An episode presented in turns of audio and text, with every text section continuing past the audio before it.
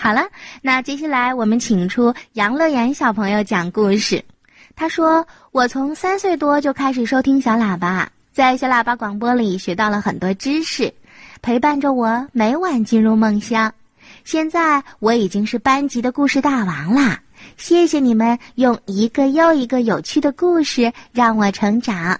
今晚我给大家讲的故事名字叫《世界上最好吃的饼干》。我是新年幼儿园大一班的杨乐言。”今天我给大家讲个故事，故事的名字叫《世界上最好吃的饼干》。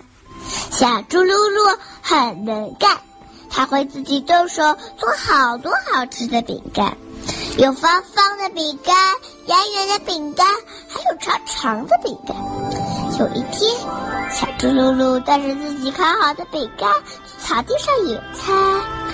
嗯，饼干好吃，香香的味道四处飘散。鸟妹妹闻到香味，飞来了。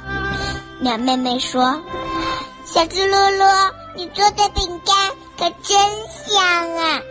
小猪噜噜说：“谢谢你。”鸟妹妹围着小猪噜噜飞了一圈又一圈。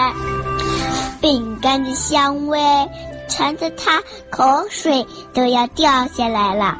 小猪噜噜拔了一块饼干给鸟妹妹说：“小鸟，小鸟，我请你吃饼干。”鸟妹妹津津有味地吃了起来。一会儿，鸟弟弟闻到香味，来了。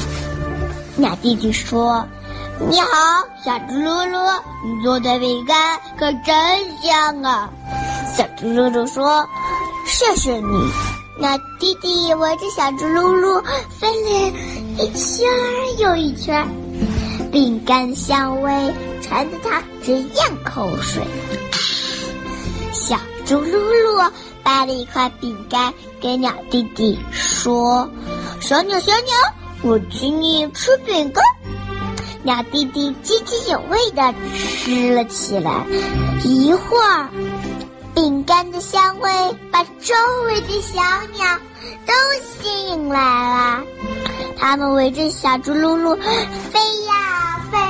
小猪噜噜饿了，他说：“哈哈，别急别急，我请你们大家一去吃饼干。”小鸟们听了。不好意思的说，嗯，那你不怕我们把你的饼干都吃完了吗？对呀对呀，你不怕吗？你就没得吃嘞。小猪露露说：“不怕不怕，吃完了我要做些呗。”小鸟们听了，叽叽喳喳的叫了起来，说：“小猪露露你真好，小猪露露你真好。”就这样。小猪噜噜一个人的野餐，变成了他和小鸟一起分享的野餐。大家一起唱歌跳舞，玩的高兴极了。小鸟们都说，这是世界上最好吃的饼干。谢谢大家，我的故事讲完了。谢谢杨乐言，讲的真不错，春天姐姐喜欢你哟。